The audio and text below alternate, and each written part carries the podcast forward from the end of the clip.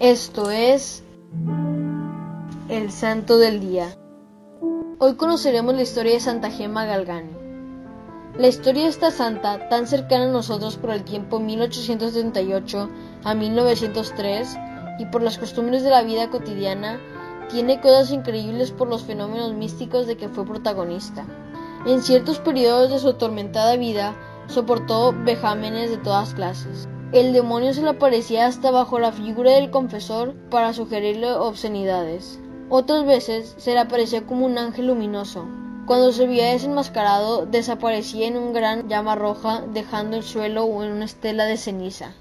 A veces la golpeaba y la dejaba exánime en el suelo, en donde la encontraban con el rostro tumefacto y con los huesos dislocados. Pero la animaba a menudo la compañía de Cristo, de la Virgen y de su ángel custodio.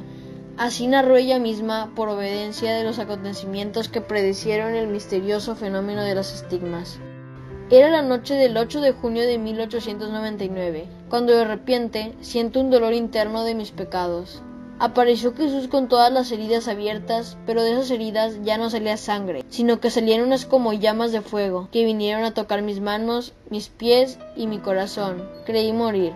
Las llagas que se habían abierto aparecían cada semana de las 8 de la noche del jueves hasta las 3 de la tarde del viernes, acompañadas con el éxtasis. Ante estos fenómenos misteriosos, que fueron pronto motivo de la curiosidad de los vecinos de Luca, en donde vivía Gema, la gente comenzó a llamarla la Niña de la Gracia. Era una jovencita crecida rápidamente y madurada por la experiencia del dolor. Era la hija de un farmacéutico de la provincia de Luca, y cuando tenía ocho años perdió a la madre. Cuidaron de ella los siete hermanos. Pocos años después murió también el padre y ella curada prodigiosamente de una grave enfermedad que la atormentaba. Pidió entrar al convento, pero su petición fue rechazada. Fue recibida en casa del caballero Matteo Chianini y ahí llevó una vida muy retirada, serena y obediente a las directivas del padre espiritual y de las hermanas pasionistas que se preocuparon de ella.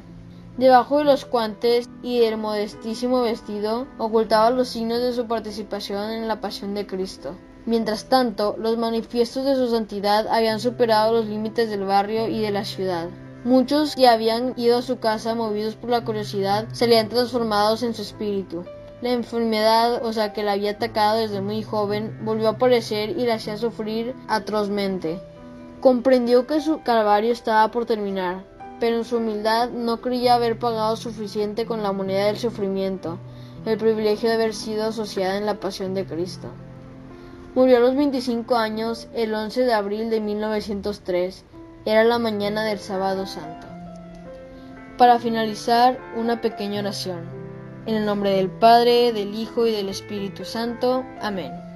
Padre nuestro, que estás en el cielo, santificado sea tu nombre. Venga a nosotros tu reino. Hágase tu voluntad en la tierra como en el cielo. Danos hoy nuestro pan de cada día Perdona nuestras ofensas, como también nosotros perdonamos a los que nos ofenden. No nos dejes caer en la tentación, y líbranos del mal. Amén.